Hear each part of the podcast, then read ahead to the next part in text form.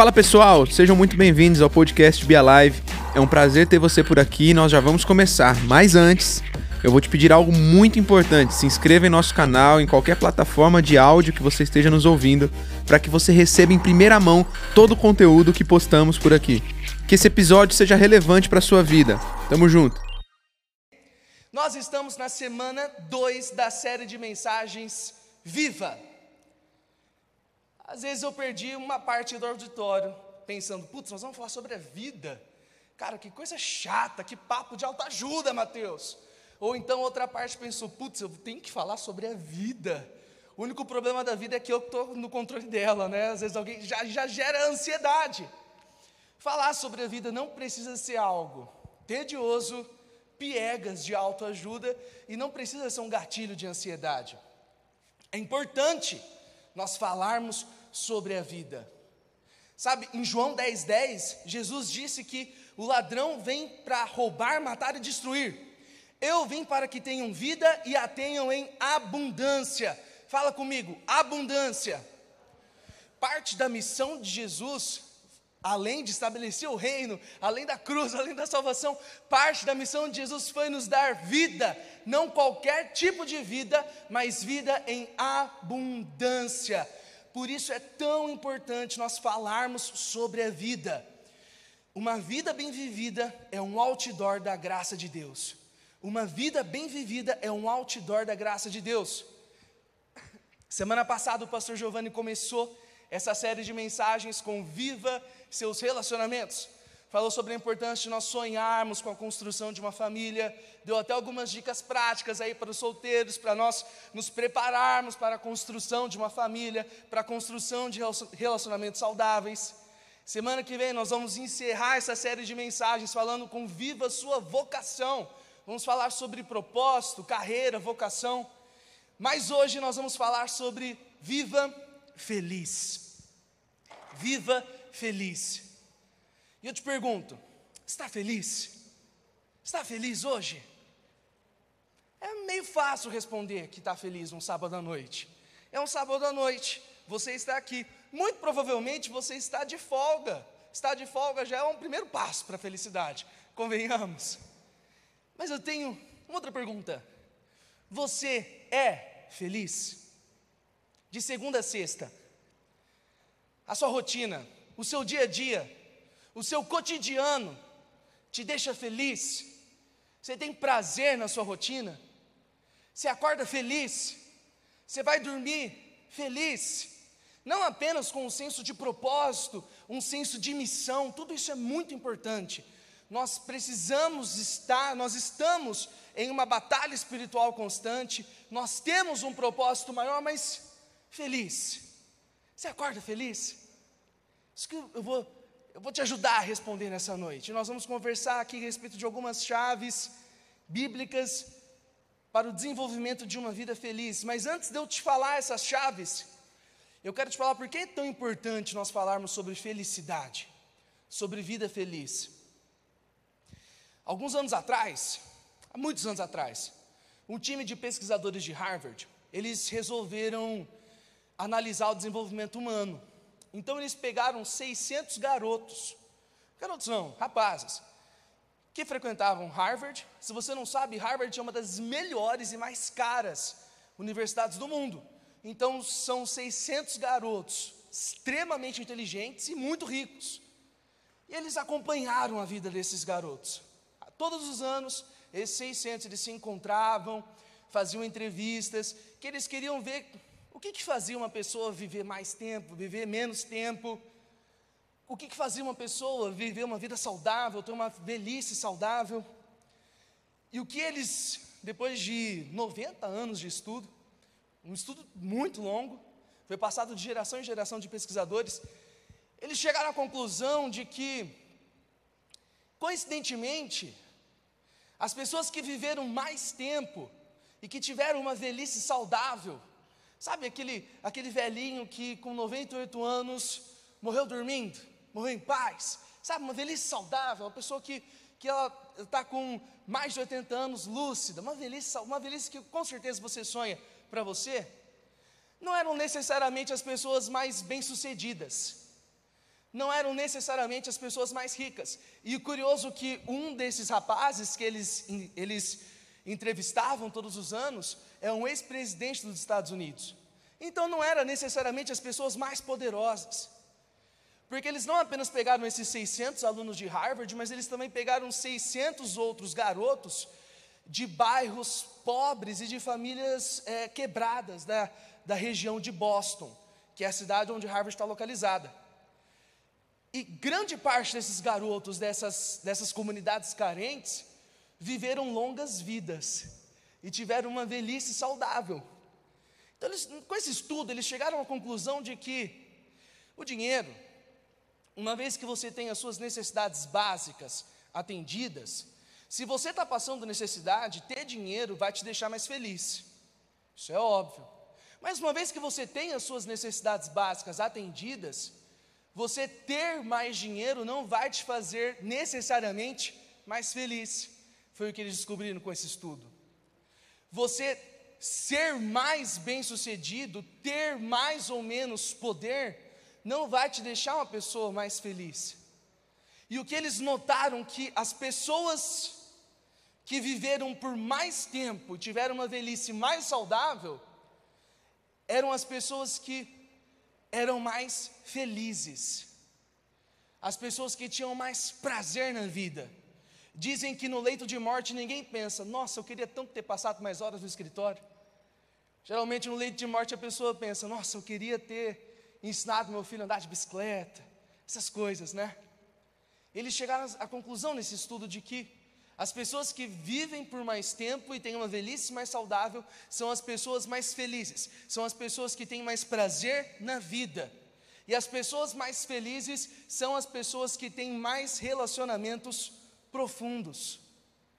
Por isso que é tão importante nós conversarmos sobre a vida como nós temos feito aqui no Live Livre, e por isso que é tão importante falarmos sobre vida feliz, sobre felicidade. Felicidade é coisa séria. Felicidade é coisa séria, é muito importante. O seu nível de felicidade, de prazer na vida, ele pode determinar o quão longa e quão saudável será a sua vida. É muito importante. E vou te adiantar uma coisa antes de eu te entregar as chaves. Uma vida feliz dá trabalho, requer intencionalidade. Para você desenvolver uma rotina prazerosa, uma vida feliz, requer intencionalidade. Que bom que nós estamos no ano da intensidade intencional, não é mesmo? Então nós vamos ser intencionais nessa noite e aprender sobre chaves para uma vida mais feliz. Primeira coisa que você pode fazer a partir de hoje para se tornar uma pessoa mais feliz: contente-se. Contente-se. Sabe, nós, eu incluso, nós temos um apetite incansável por mais. A próxima novidade, a próxima conquista, o próximo salário mais alto, o próximo título, nós temos o próximo carro, a próxima casa, a próxima viagem, nós temos um apetite por mais. Nós corremos, ainda mais na nossa faixa etária, nós estamos correndo atrás das nossas vidas, nós estamos tentando chegar lá. E o perigo é que esse lá, muitas vezes, nunca chega. Olha que Salomão fala em Eclesiastes 2, 10 e 11. Não me neguei nada que os meus olhos desejaram, não me recusei a dar prazer algum ao meu coração. Na verdade, eu me alegrei em todo o meu trabalho, essa foi a recompensa de todo o meu esforço. Contudo, quando avaliei tudo o que as minhas mãos haviam feito e o trabalho que eu tanto me esforçara para realizar, percebi que tudo foi inútil foi correr atrás do vento. Não há qualquer proveito no que se faz debaixo do sol. Salomão ele tinha riqueza, fama, poder, sabedoria. Salomão tinha tudo e ele queria tudo e ele não se negou a nada. E no final da vida dele ele falou: foi correr atrás do vento. O nosso apetite por mais, muitas vezes, ele pode nos fazer correr atrás do vento. O nosso apetite por mais vai nos fazer construir um futuro brilhante, carreiras bem-sucedidas, famílias saudáveis, um ministério relevante, a conquista da sociedade, aleluia. Mas o nosso apetite por mais, se ele não for muito bem adestrado, vai nos fazer correr atrás do vento. Isso vai nos gerar infelicidade. O que fazer então? A chave está no poder do contentamento. Fala comigo, contentamento. Paulo fala em Filipenses 4, 11 e 13. Digo isto, não porque esteja necessitado, porque aprendi a viver contente, aprendi a viver feliz em toda e qualquer situação. Sei o que é passar necessidade, sei também o que é ter abundância. Aprendi o segredo de toda e qualquer circunstância, tanto de estar alimentado como de ter fome, tanto de ter em abundância como de passar necessidade. Tudo posso naquele que me fortalece. Tudo posso naquele que me fortalece. Paulo, ele, ele fez essas declarações enquanto ele estava preso, com seus pés acorrentados. Ele diz: Eu sei o segredo de viver contente, feliz em toda e qualquer situação. Sabe, Paulo, ele não se conformava, mas ele se contentava no Senhor. Boa parte da minha e da sua felicidade está entrelaçada ao poder do contentamento, nos contentar no Senhor. Tudo posso naquele que me fortalece, é direcionar o nosso apetite por mais para o Senhor, é nos contentarmos, respirarmos e aproveitarmos o Senhor. Mas o que, que pode atrapalhar o contentamento? A comparação, ela pode atrapalhar o contentamento. Veja, veja essa imagem que está no slide, essa foto.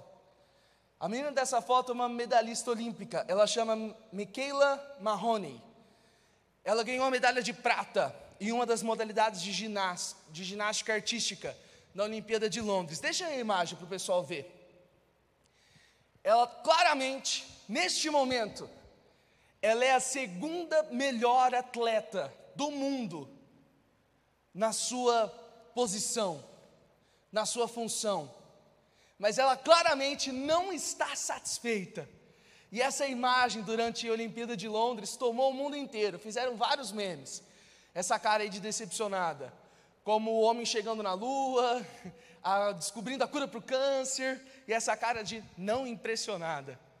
Por conta dessa imagem aí que tomou o mundo, algumas pessoas de Yale, de uma, uma universidade americana, começaram a pesquisar os níveis de felicidade de medalhistas olímpicos. E eles descobriram duas coisas. Uma coisa óbvia, que dos três que estão no pódio, obviamente o medalhista de ouro é o mais feliz daquela situação. Mas uma segunda coisa curiosa eles descobriram: o medalhista aquele que consegue a medalha de bronze, ele é significativamente mais feliz do que o segundo colocado. Eles acharam isso curioso e começaram a ver. Por quê? Por conta do parâmetro, parâmetro de comparação. Como assim? Vou te explicar. O terceiro colocado, medalhista de bronze, ele olha para todos os milhares e milhões de atletas que estão depois dele. Ele olha que por pouco ele não ficou de fora do pódio. Então, esse parâmetro de comparação faz com que ele fique feliz. Fala, nossa, quase que eu não consegui. E ele fica muito mais feliz que o medalhista de prata. Porque o medalhista de prata, ele olha para o primeiro lugar do pódio e fala: por pouco eu não estou ali. Por pouco. O, o ouro me escapou de, por entre os dedos. E esse parâmetro de comparação meu irmão, a Maquela da foto, ela é medalhista de prata, uma, uma atleta olímpica. Isso não é pouca coisa, isso é muita coisa. Mas o parâmetro de comparação roubou a alegria dela naquele momento.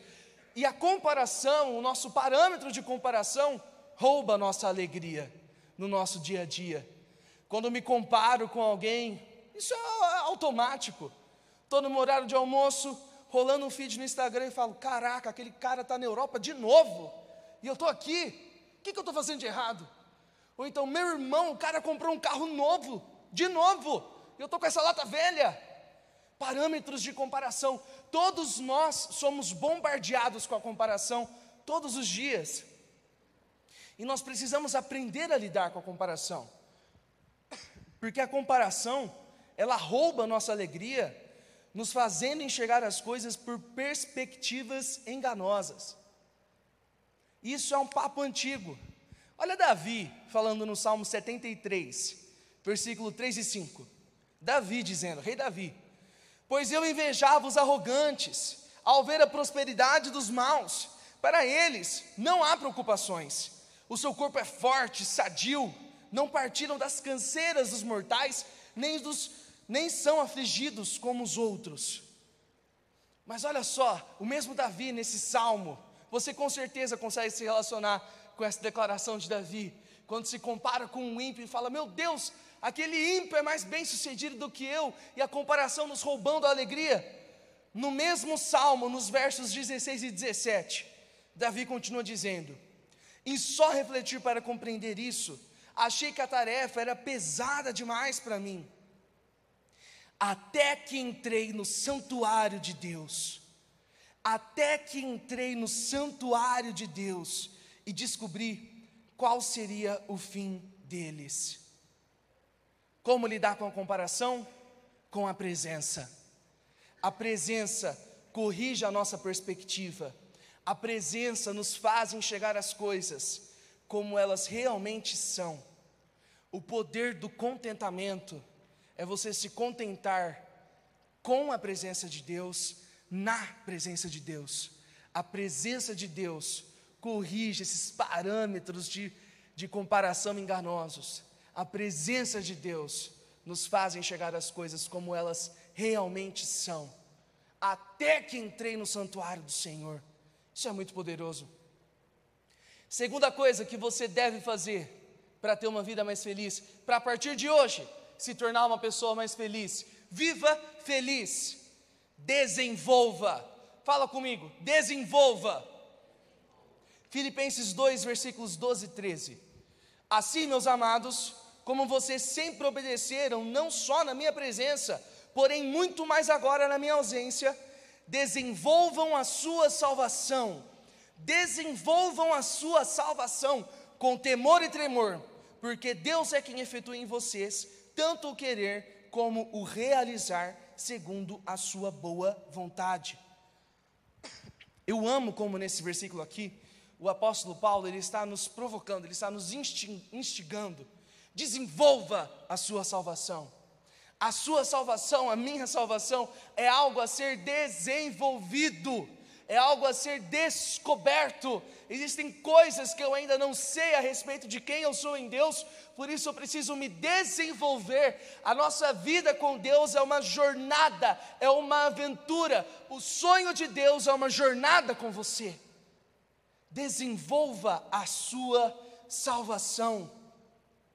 Meu irmão, você foi feito para desenvolver. Você foi feito para criar, você foi feito para realizar, você foi feito para conquistar.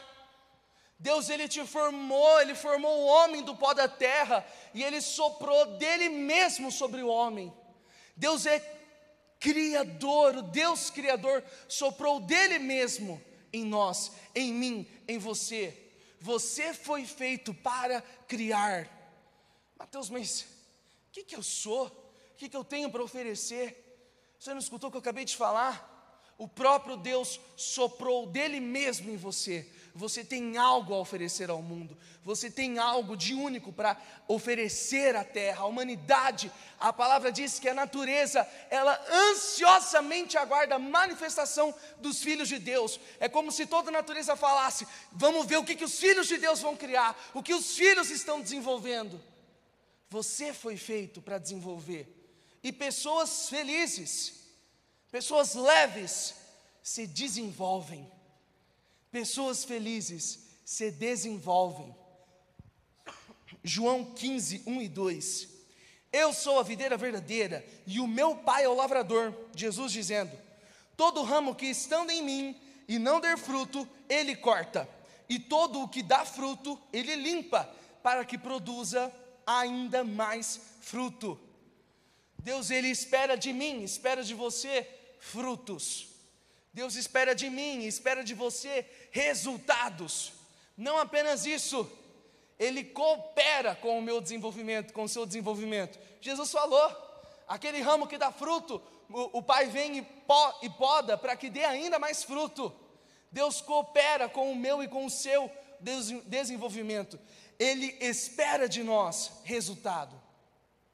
E eu vou te falar duas coisas que você pode começar a desenvolver a partir de hoje. Primeira coisa, propósito, vocação. Jeremias 29, 11.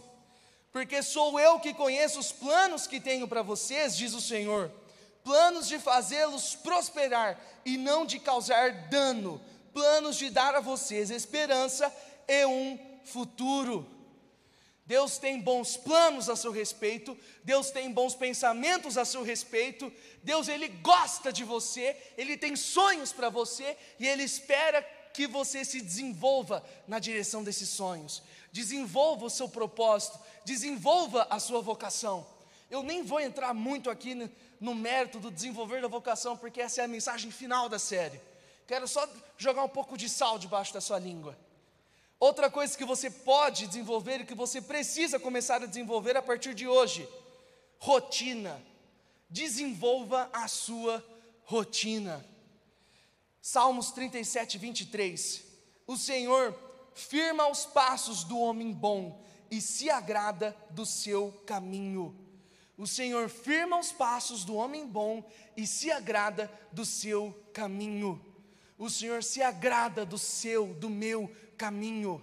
O Senhor se agrada da minha rotina. O Senhor ele tem prazer em uma caminhada conosco. O Senhor tem prazer em uma vida bem vivida conosco. Ele tem prazer. Olha o que esse relato de Gênesis 25, versículos 21 e 24, a vida de Enoque. A Bíblia diz que Enoque viveu 65 anos e gerou Matusalém. Enoque andou com Deus, e depois que gerou, uma, gerou Metusalém, viveu 300 anos e teve outros filhos e filhas. Todos os dias de Enoque foram 365 anos. Enoque andou com Deus. Enoque andou com Deus e não foi mais visto porque Deus o levou para junto de si. Deus ele tinha tanto prazer na rotina de Enoque. Deus ele se agradava tanto do caminho de Enoque, do dia a dia de Enoque, que ele nem esperou Enoque morrer. Ele tomou Enoque para si. E olha que Enoque ele viveu 365 anos. Só que comprovando aquele estudo que eu falei no começo da mensagem. Pessoas felizes, pessoas que têm rotinas prazerosas, vivem longas vidas. Pessoas com relacionamentos profundos, como Enoque tinha um relacionamento com Deus, vive uma vida longa e feliz. O Senhor se agrada do meu e do seu caminho. Nós temos os nossos olhos na linha de chegada, os olhos do Senhor estão no percurso. Os olhos do Senhor estão no percurso. Deus ele se agrada do meu e do seu caminho. Desenvolva uma rotina com o Senhor.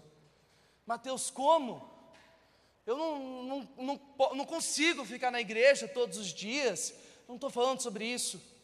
Eu estou falando sobre você trazer para a presença de Deus tudo aquilo que você precisa fazer e fazer tudo aquilo que você tem que fazer a partir da presença.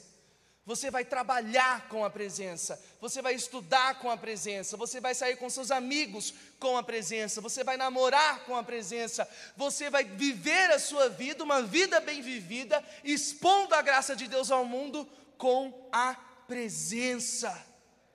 Umas rotinas e umas dicas bem práticas para desenvolver uma rotina mais bem vivida. Você precisa diversificar a sua rotina. Todos os dias, ainda mais após a, a, a, esses anos de pandemia, que parecia o dia da marmota, sempre o mesmo dia, e a gente não sabia que dia da semana que era, era a mesma coisa, trabalhando de home office, estudando em casa, e as nossas, os nossos dias eles ficaram todos muito iguais. Por isso que você precisa ser, precisa ser intencional na diversificação da sua rotina. Coloque esportes na sua rotina, coloque leitura, coloque sair com seus amigos, na sua rotina, coloque cinema na sua rotina. Sabe, outras coisas que você precisa fazer para desenvolver uma rotina prazerosa, hobbies. Bill Johnson ele fala que a, a, o melhor conselho que ele pode dar para um jovem que quer entrar no ministério e, que, e quer ter um ministério longínquo é ter muitos hobbies. Bill Johnson ele fala isso: tenha muitos hobbies, faça várias coisas. Eu, eu tenho tentado fazer isso, o pessoal da minha célula sabe. Eu estou tentando aí ouvir uma banda nova por semana. O pessoal chega na célula e já fala: qual é a banda da semana? De que país que é? Deixa eu ouvir. Coisas simples, coisas simples. Hobbies, desenvolva, desenvolva. Depitadas de prazer a sua rotina. Leitura, leia coisas novas, coisas diferentes Coloque propósito na sua rotina. Seja com autoconhecimento, autodesenvolvimento, seja saúde, seja os estudos. Coloque isso na sua rotina. E coloque relacionamento, seja intencional. Eu intencionalmente eu tento pelo menos a cada 15 dias, o dia a dia é uma loucura, mas a, pelo menos a cada 15 dias eu tento ter um, um almoço com um amigo, para poder olhar no olho, poder conversar, poder saber o que está acontecendo na vida do meu amigo, poder falar o que está acontecendo na minha vida. Isso é muito importante. E você precisa ser intencional nisso. Porque de repente você viu que passou seis meses e você gosta tanto daquele cara, mas nunca mais falei com ele. Precisa ser intencional. Desenvolva uma rotina. Estou dando exemplos meus aqui, mas que você pode pegar e, e colocar aquilo que te dá prazer, aquilo que te deixa feliz. Sabe, o Senhor ele tem prazer em te ver feliz. O Senhor ele, ele se agrada do seu caminho, do meu caminho. Ele quer te ver feliz. Desenvolva uma rotina feliz. E por fim, o time de louvor já pode até subir. Terceira coisa que você precisa começar a fazer para viver uma vida feliz: aproveite. Aproveite. Aproveite a vida. Acredite, meu amigo, Deus quer te ver feliz. Deus ele não quer te ver apenas bem-sucedido. Deus não quer te ver, ver apenas cumprindo o seu propósito. Deus ele quer te ver feliz. Deus ele não apenas te ama, ele gosta de você. Ele é um bom pai. Ele quer te ver feliz. Deus ele quer que você aproveite a vida. Sabe, Jesus, enquanto ele estava aqui na terra, ele aproveitou a vida, ele cumpriu seu propósito. Nós estamos aqui hoje. Jesus, ele cumpriu sua missão e ele aproveitou a vida. Olha esse relato de Lucas 10, versículo 21, falando a respeito de Jesus. Naquela hora, Jesus exultou no Espírito Santo e exclamou: Jesus exultou. Sabe, às vezes a gente lê a Bíblia de forma tão corrida que a gente deixa escapar algumas coisas. O que, que é exultar? Procurei no Google. Exultar. Verbo transitivo, indireto e intransitivo. Isso não nos interessa. Exultar. Demonstrar grande júbilo. Excesso de alegria. Alegria transbordante. Excesso de contentamento. Meu irmão, eu tenho certeza que Jesus era, era aquele que tinha a risada mais contagiante da mesa. Eu tenho certeza, eu tenho certeza que Jesus era aquele amigo que todo mundo, todo mundo queria estar perto. Uma prova disso, as crianças vinham até Jesus. Você já viu criança correndo atrás de gente chata? Ser mais sincero que crianças, as crianças vinham até Jesus. Jesus era fenomenal. Jesus exultava, Jesus aproveitava a vida. Olha esse outro relato aqui, Mateus 11, 19. Falando a respeito de Jesus. Veio o filho do homem, comendo, Jesus falando a respeito de si. Veio o filho do homem, comendo e bebendo, e as pessoas dizem: Eis aí o glutão, bebedor de vinho, amigo de publicanos e pecadores. Mas a sabedoria é justificada por suas obras. A elite religiosa da época de Jesus não suportava o fato de que ele aproveitava a vida a elite religiosa da época de Jesus não suportava o fato de que Jesus era feliz. Jesus, aquele que operava milagres, aquele que abria os olhos dos cegos, aquele que dava, dava vida aos mortos, aquele que multiplicava os pães, tudo isso, e ele era feliz, e ele ria, E ele tinha momento à mesa com os seus discípulos, com os seus amigos. E Jesus ele era amigo dos, dos de, de senadores, e ele era amigo daqueles que eram rejeitados. Jesus era feliz. Ele espera isso de mim, ele espera isso de você, ele sonha isso para mim e para você, uma vida feliz. Sabia que Deus ele tem um bom senso de humor e que Deus dá risada? Deus Pai, lá no trono dos céus, ele dá risadas. Salmos 2:4. Aquele que habita nos céus dá risada.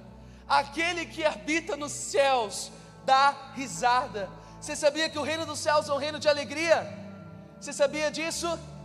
Romanos 14, 17. Pois o reino de Deus não é comida nem bebida, mas justiça, paz e alegria no Espírito Santo. O reino dos céus é um reino de justiça, paz e alegria. Eu não quero um reino de justiça e paz sem a alegria. Eu não quero um reino de alegria sem justiça, sem paz. Eu quero tudo aquilo que Jesus conquistou para mim na cruz: um reino de justiça, paz e alegria. Alegria.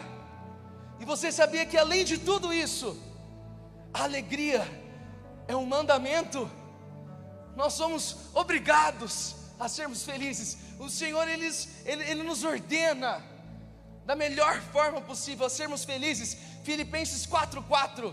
Paulo dizendo: "Alegrem-se sempre no Senhor. Novamente direi: alegrem-se." Vira para a pessoa que está do seu lado e fala para ela: "Alegre-se. Alegre-se." o que eu estou tentando te dizer aqui nessa noite, te dando algumas chaves sobre contentamento, sobre comparação, sobre rotina, sobre presença. O que eu estou tentando dizer para você aqui nessa noite: aproveite a vida. Aproveite a vida. A vida é linda, a vida é um presente, a vida é uma dádiva. Aproveite. A vida não é fácil. Existem dias de choro, existem dias de luto, existem perguntas sem respostas. Jesus diz: Neste mundo vocês terão aflições, mas tem de bom ânimo. Eu venci o mundo. Jesus nos deixou essa promessa. Viva feliz, viva feliz. Curta com seus amigos, ganhe dinheiro, gaste dinheiro, economize dinheiro, realize seus sonhos, viaje. Conheça lugares novos, conheça pessoas novas, assista filmes, ouça músicas, viva feliz, viva feliz. Mateus, mas isso não está soando, não sei, meio libertinoso, uma liberdade sem, sem, sem, sem medidas. A chave para você aproveitar o melhor dessa vida e conservar o seu coração na presença, Eclesiastes 12, 1 Lembra-te também do teu Criador nos dias da sua juventude.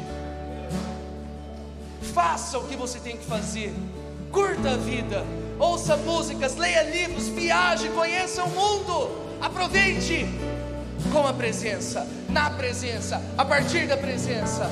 Assim você vai viver o melhor dessa vida sem perder o seu coração, porque do que adianta ganhar o mundo e perder a alma? Aproveite a vida. Obrigado por ouvir esse episódio até aqui. Se você foi abençoado, eu quero te incentivar a compartilhar esse conteúdo com o maior número de pessoas que você puder. Se inscreva em nosso canal e também nos siga em outras redes sociais, arroba Juventude Alive. Até a próxima!